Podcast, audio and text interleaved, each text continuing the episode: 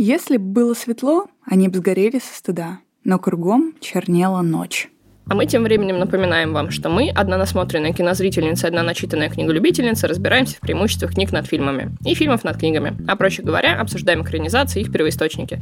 Меня зовут Аня Задонского, и я смотрю кино. Меня зовут Ира Торова, и я читаю книги. Всем привет! Сегодня мы будем разбирать роман «Повелитель мух» Уильяма Голдинга 1954 года и его многочисленные экранизации с 1963 года до нашего времени трудный будет выпуск, потому что мне не хочется говорить про прямые экранизации, но мы попробуем.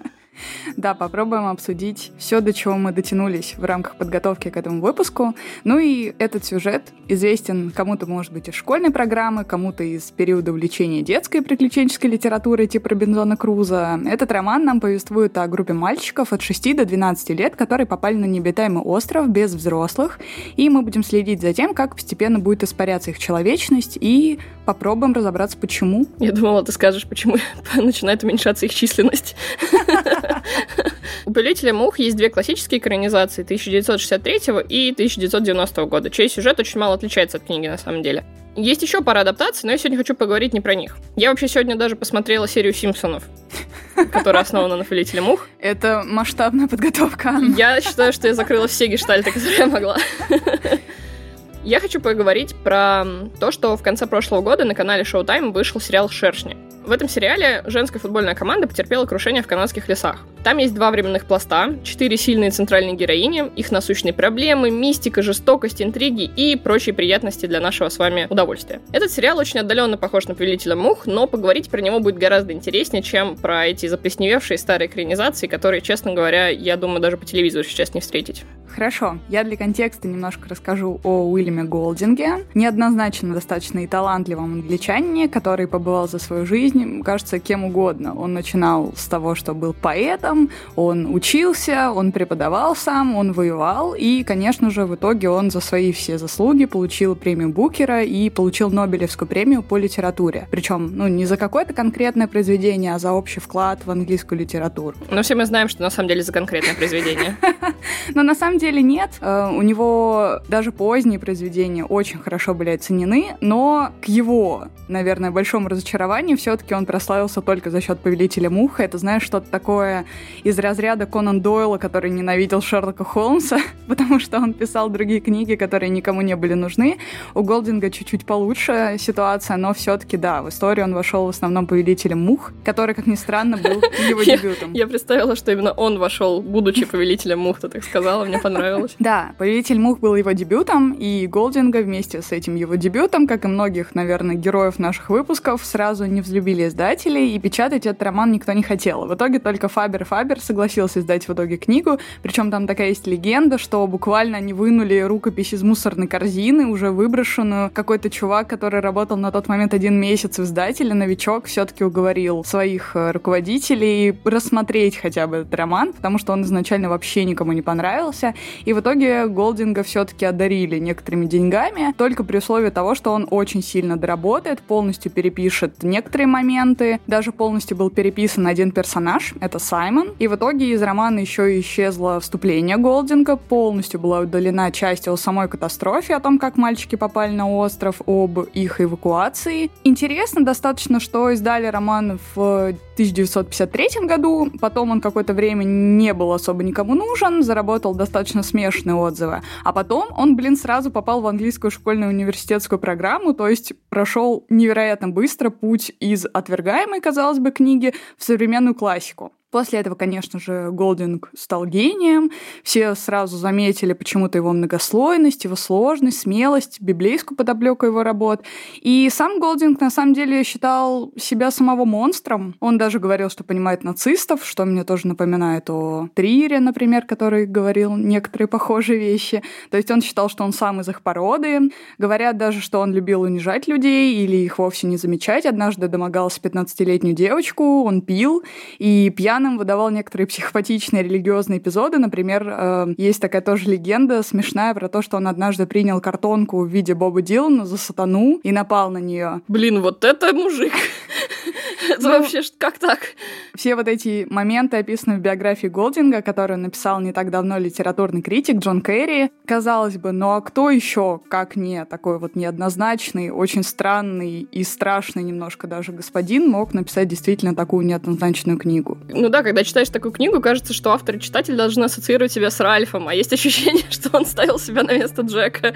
Да, такое впечатление есть. Ну, действительно, очень неоднозначный человек, но, несомненно, талантливый. Как я уже сказала ранее, кроме серии Симпсонов, я посмотрела еще две старые экранизации и «Шершни». Фильм 1963 года был номинирован на «Золотую пальмовую ветвь» в Каннах. Мне, честно говоря, эта черно-белая версия понравилась даже немного больше, чем версия 90-го года, потому что в ней есть какой-то классический флер, завораживающая музыка, ну, в общем, что-то притягательное. Фильм снят английским театральным режиссером Питером Бруком, и мне эта театральность, ну, даже понравилась. Мне кажется, она подходит этому фильму. Американский фильм же 90-го года мне показался слишком реальным и буквальным. В нем нет накала, он не затягивает, и от книги о неважных местах отошли. История Голдинга, она же должна быть актуальна еще много лет. Она уже много лет актуальна и должна быть еще актуальна много-много лет, но этот фильм делает из нее какой-то проходняк, и мне это очень не нравится.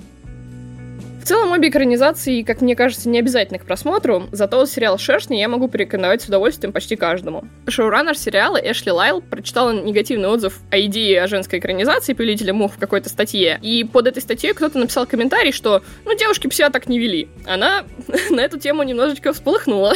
Ей это дало идею рассказать о жестокости школьниц, и также она взяла за основу идею реальной автокатастрофы в Андах, где выжившие спаслись, поедая замерзшие тела погибших товарищей. Все это взяли, запичили руководству канала, замах замахом на целых пять сезонов. Немножко пугает. Но будем надеяться, что получится из этого что-нибудь хорошее. Сериалы Showtime обычно не подводят с качеством, я их люблю со времен Декстера. Интересным фактом отмечу, что продюсером сериала стала режиссерка тела Дженнифер Карин Кусама. Она также поставила первый эпизод сериала. И за последнюю главу мы можем поблагодарить режиссера «Ведьмы из Блэр» Эдуарда Санчеса дух сериала уже можно понять по этим именам.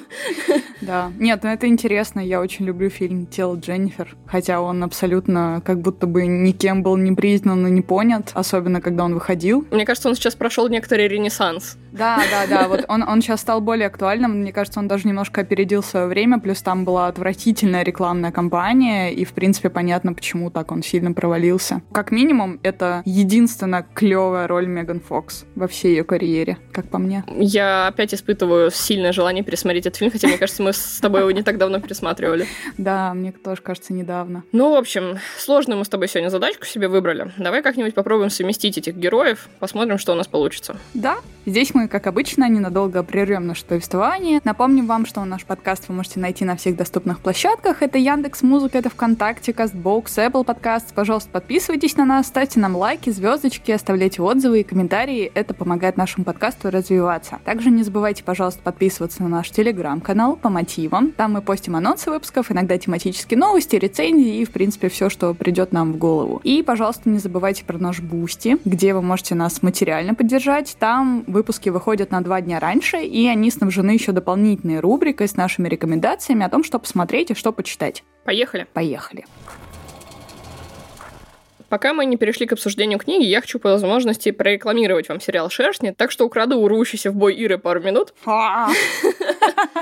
Потому что хочу вам рассказать пару деталей о нем, которые, наверное, в наш основной выпуск не так хорошо впишутся. Кастинг сериала почти так же хорош, как у нетфликсовской тьмы. Если вы смотрели, вы понимаете, о чем я. Просто диву даешься, как героини разных таймлайнов похожи друг на друга. При этом кастинговые директоры не искали этого сходства при кастинге. То есть они добивались этого уже на моменте съемок. То есть То перекрашивали есть... А, волосы, угу. линзы. Там в сериале даже одной актрисы видно, что у нее в конце сезона уже красные уставшие глаза, и это прям тебе говорит о многом. Я потом увидела ее фотку в жизни, я вообще не поняла, как ее сделали похожей на Мелани Лински. Это какая-то магия. Она даже левша, в отличие от Мелани Лински. Так как нам намекнули, что в лесу выжили не только основные четыре героини, то я жду в следующем сезоне каких-то разрывных кастинговых решений, каких-то очередных звезд 90-х, которые меня поразят самое сердце. Взрослые актрисы здесь гениально перехватывают все, что заложили в персонажей молодые. Какие-то мелочи, привычки. Про внешнее сходство я вот уже даже не говорю, хотя уже сказала.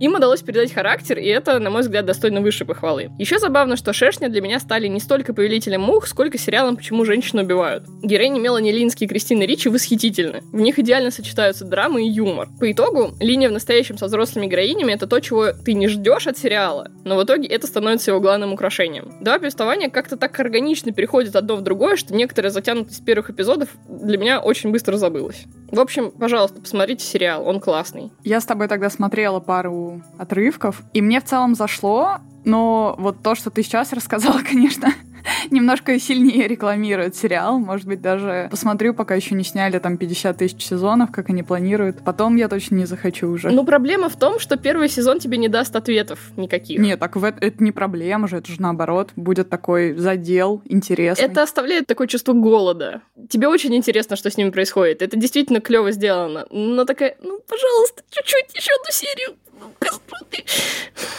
Это очень жалко. Это единственная у меня претензия к сериалу. Прям чуть-чуть подпортила. Ну, кстати, знаешь, что по-настоящему подпортит впечатление?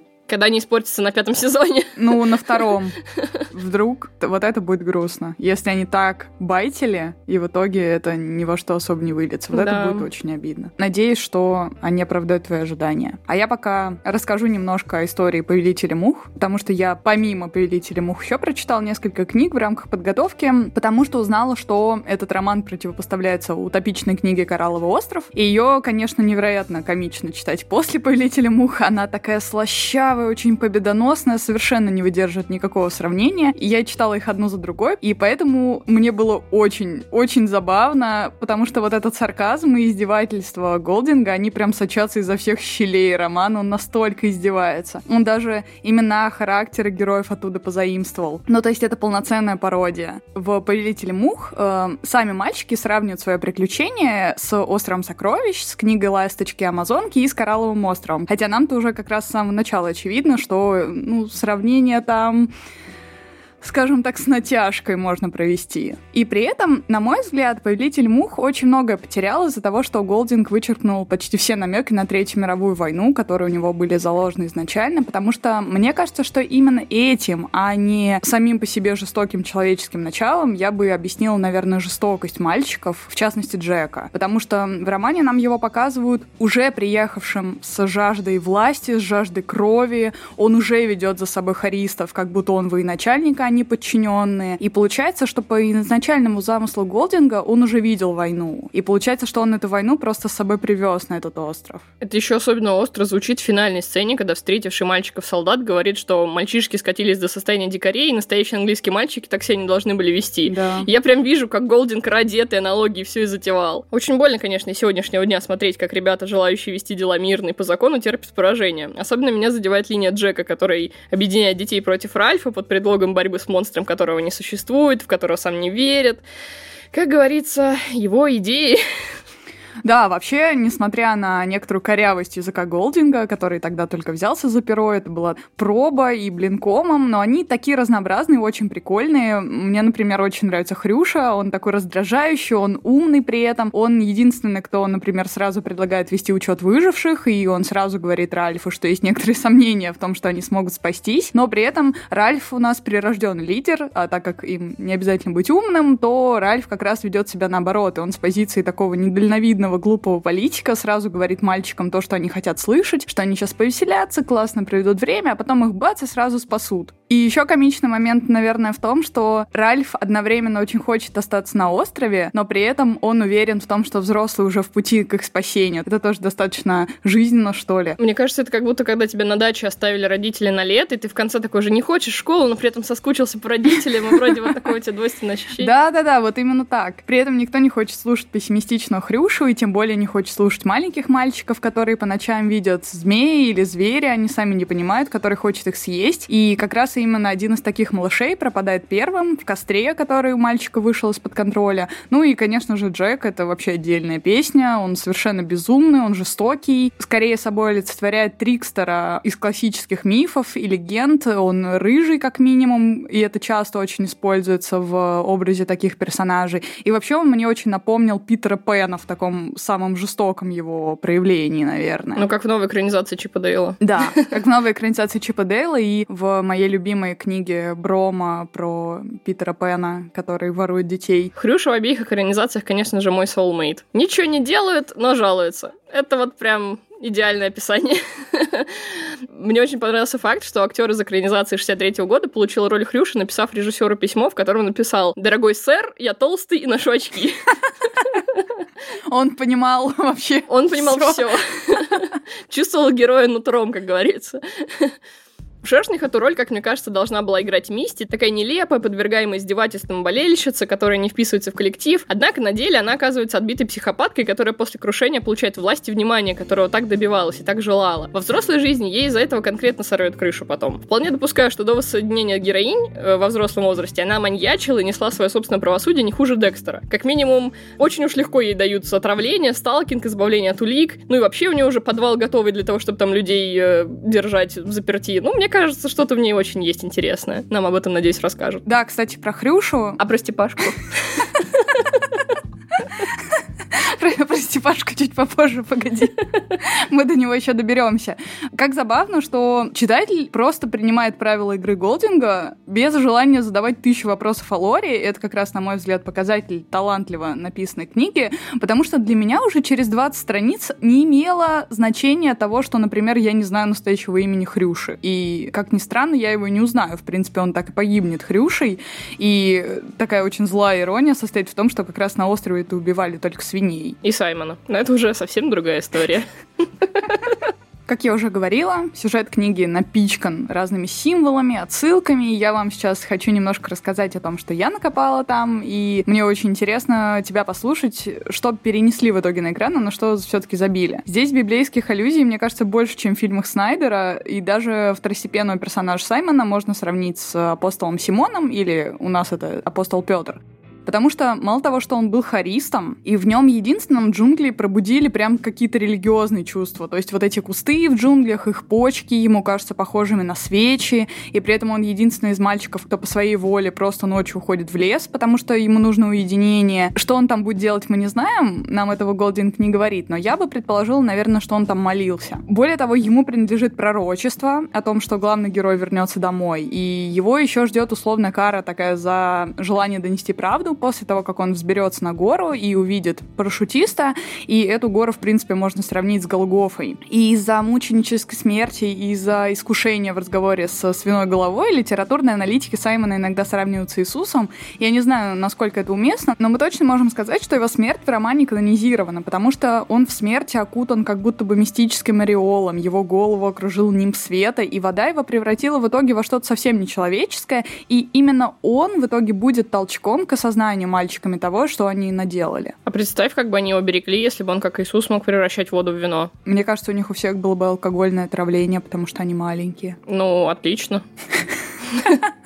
Они, кстати, там и так наверняка перебродивших фруктов понажрались в какой-то Ну вот в «Шершнях» как раз это самая крутая сцена, где они обожрались грибов и каких-то перебродивших э, настоек в этом доме, в котором они обнаружили все. В «Шершнях» за Саймона Лотти. Лотти страдает от расстройства психики и, оказавшись без лекарств, испытывает приступы, похожие на видение. На ней завязаны все мистические элементы сериала. Она там в одном месте вообще просто с одного удара убивает медведя, который сам к ней пришел на заклание, будто бы, и в этом есть какая-то вообще очень странная деталь. Меня вот смущает это немножко. Она, в общем, из провидицы, такой немножечко вбрасывающей какие-то стрёмные предсказания, превращается в жрицу, которая требует жертвы неизвестному нам пока богу. Хотя в разрезе шершней, как завещала нам великая американская певица Ариадна Гранде, я думаю, что God is a woman.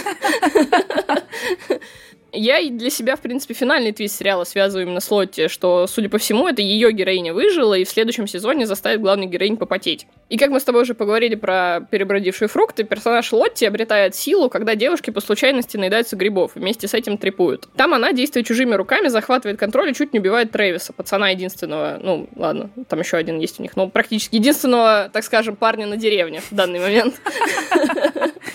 А, я вижу за ней какое-то большое будущее и думаю, что она станет очень важным персонажем сериала в следующих сезонах. Это очень интересная интерпретация. Вообще, да, то, что ты мне рассказываешь и рассказывал до этого о шершнях, действительно интересно, что это абсолютно не экранизация. Вообще да, но при этом это... вот тихонечко это все-таки можно проассоциировать. Вот действительно, мы с тобой так какие-то маленькие именно мостики прокидываем, а это, естественно, недословно, но есть что-то в этом, и это мне очень нравится. Да, помимо основного плод-твиста, очень интересно это посравнивать, потому что, получается, их разделяет с первой экранизацией сколько, 60 лет? Ну, плюс-минус. Да. Математика. Для меня был самым, наверное, таким символичным символом этой всей истории, это был костер, э, потому что он символизирует человечность и воспоминания человечности. И, как мы знаем, даже те мальчики, которые помнят о доме, и они хотят быть спасенными, и знают даже о том, зачем им нужен этот костер, даже они постепенно забывают о его значении, и после первого убийства значение костра перестает быть ясным, потому что непонятно, зачем хранить эту человечность там, где все бессмысленно, и там, где произошло убийство. И насколько, конечно, иронично, что именно костер, точнее точнее пожар, спасает мальчика в финале, потому что получается, что через попытку зверского, абсолютно глупого убийства они находят спасение, когда поджигают остров. И это тоже несет в себе дополнительный смысл такой библейской истории, потому что получается, что как будто все было предрешено. Даже несмотря на то, что они хотели совершить ужасную вещь, они в итоге спаслись, потому что это как будто был некоторый такой божий план для них. Конечно, следует обратить внимание на другие символы тоже, потому что их немало здесь. У нас есть, например, э, очень интересный символ — это рог. Это ракушка, которая была принята единогласно ребятами как э, рог для созыва всех на собрание. Это своеобразный символ демократии, наверное, который как раз ближе к концу очень символично разрушается и ломается. Это очки Хрюши, потому что с помощью них как раз разжигали костер, и они были глазами его владельца, и одновременно стали камнем преткновения между между ребятами во второй половине романа, потому что они начали драться за эти очки. И, конечно же, очень важен символ масок дикарей. Они раскрашивают себе лица, когда переходят в более злую свою сущность и начинают творить страшные вещи, потому что под масками это уже как бы не они. Они могут э, перейти в темную сторону своей сущности, и в них очень удобно совершать злодеяния, потому что никто никогда не раскроет тебя.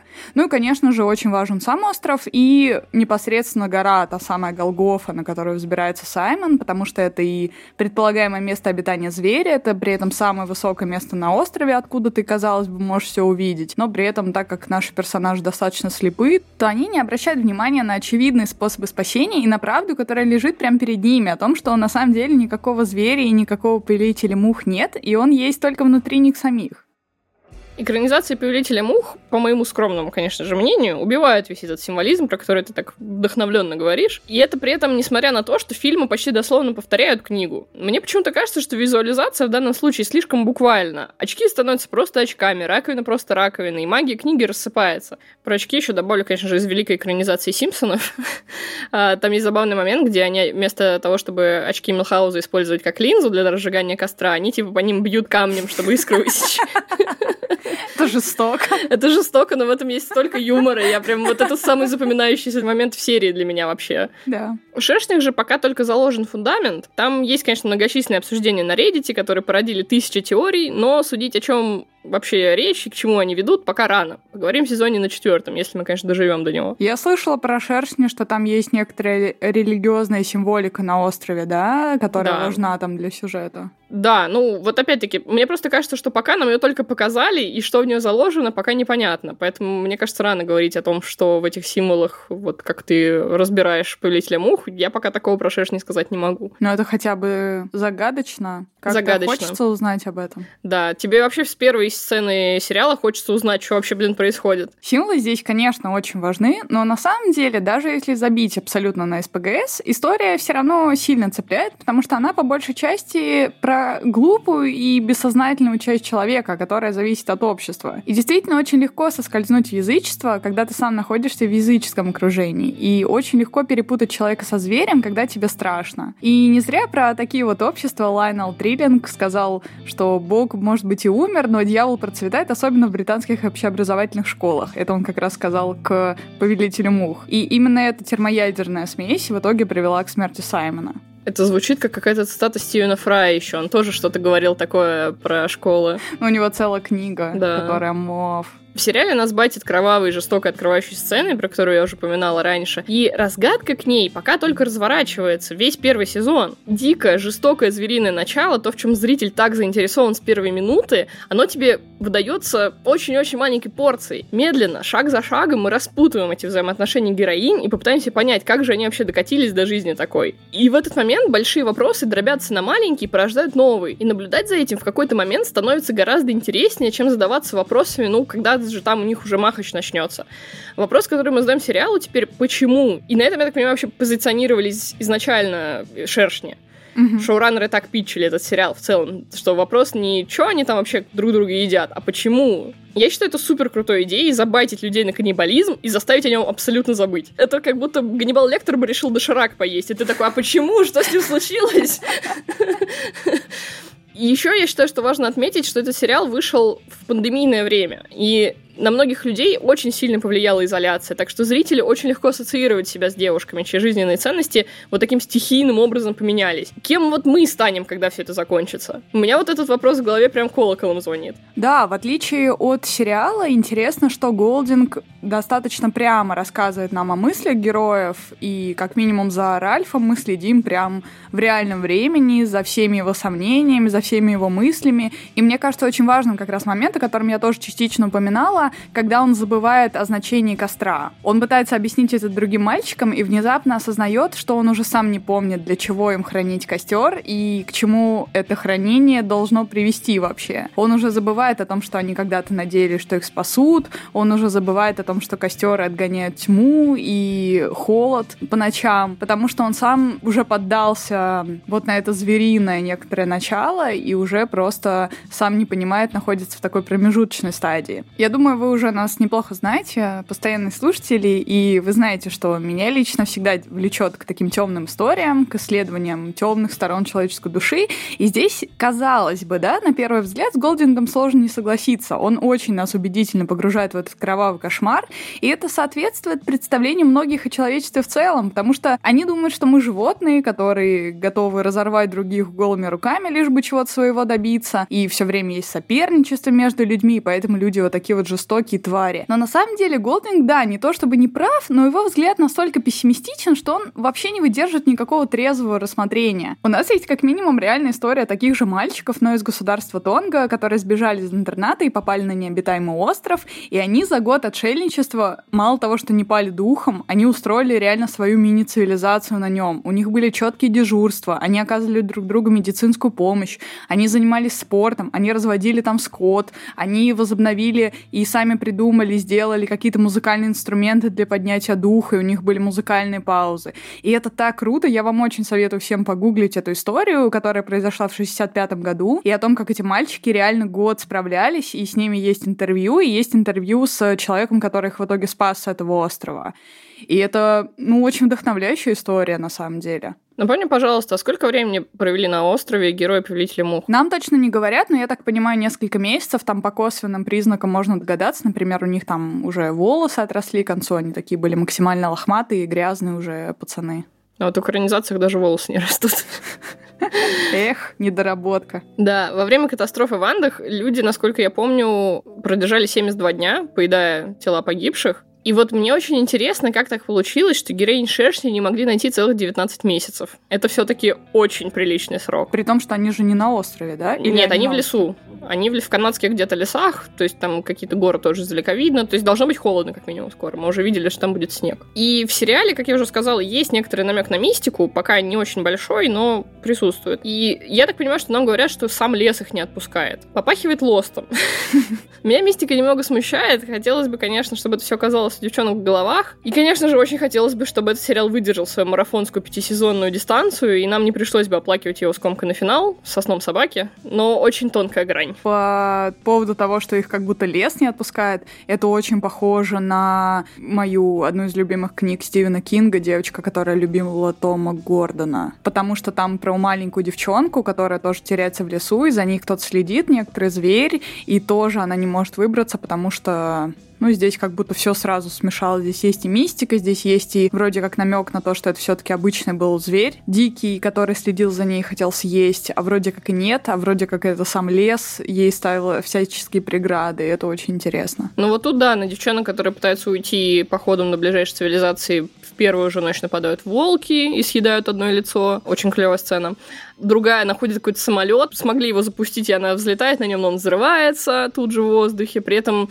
ей кажется из салона, что это ее Мишка первый воспламеняется, и после него все это возгорается. Я хочу надеяться, что ей просто показалось, что это он горит, что на самом деле, естественно, это была какая-то неисправность самолета. Тоненькая деталька, но для людей, стоящих на земле и видящих, как взрывается единственная их возможность на спасение, я думаю, это выглядело очень мистически тоже. И рядом сидит еще эта Лоти, которая орет «Вы все умрете! Кровь!»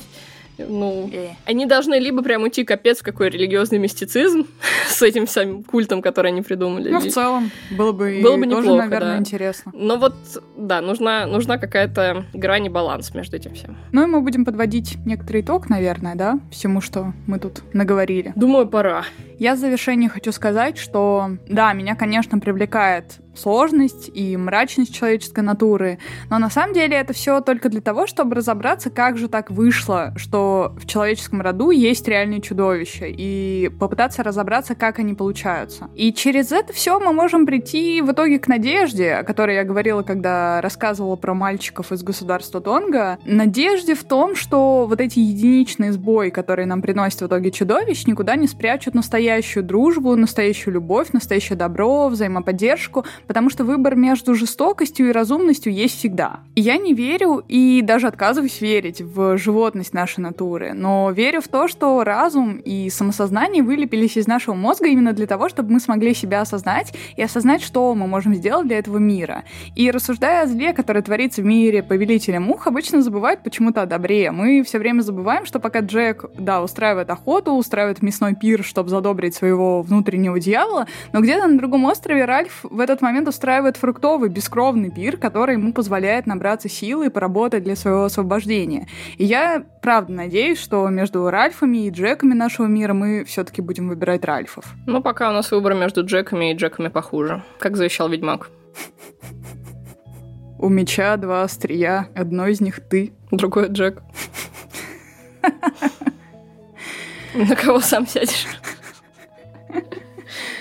В следующем выпуске мы будем обсуждать книгу Бекки Альбертали «Саймон и программа Homo sapiens» и ее экранизацию, которая называется «С любовью, Саймон» и вышла в 2018 году. Мы по традиции напомним вам, что наш подкаст вы можете найти на всех доступных площадках, таких как Яндекс Музыка, ВКонтакте, Castbox, Apple Podcasts. Пожалуйста, подписывайтесь, ставьте нам лайки и звездочки, оставляйте комментарии и отзывы. Это правда помогает нашему подкасту развиваться и поднимает нас в топах. Также не забывайте подписываться на наш телеграм-канал по мотивам. Там мы постим анонсы выпусков, тематические новости, всякие мемы, ну, в общем, что получится. И не забывайте про Boosty, где вы можете нас материально поддержать. Там выпуски выходят на два дня раньше, и они снабжены дополнительной рубрикой. Рубрика — это про Boosty, действительно.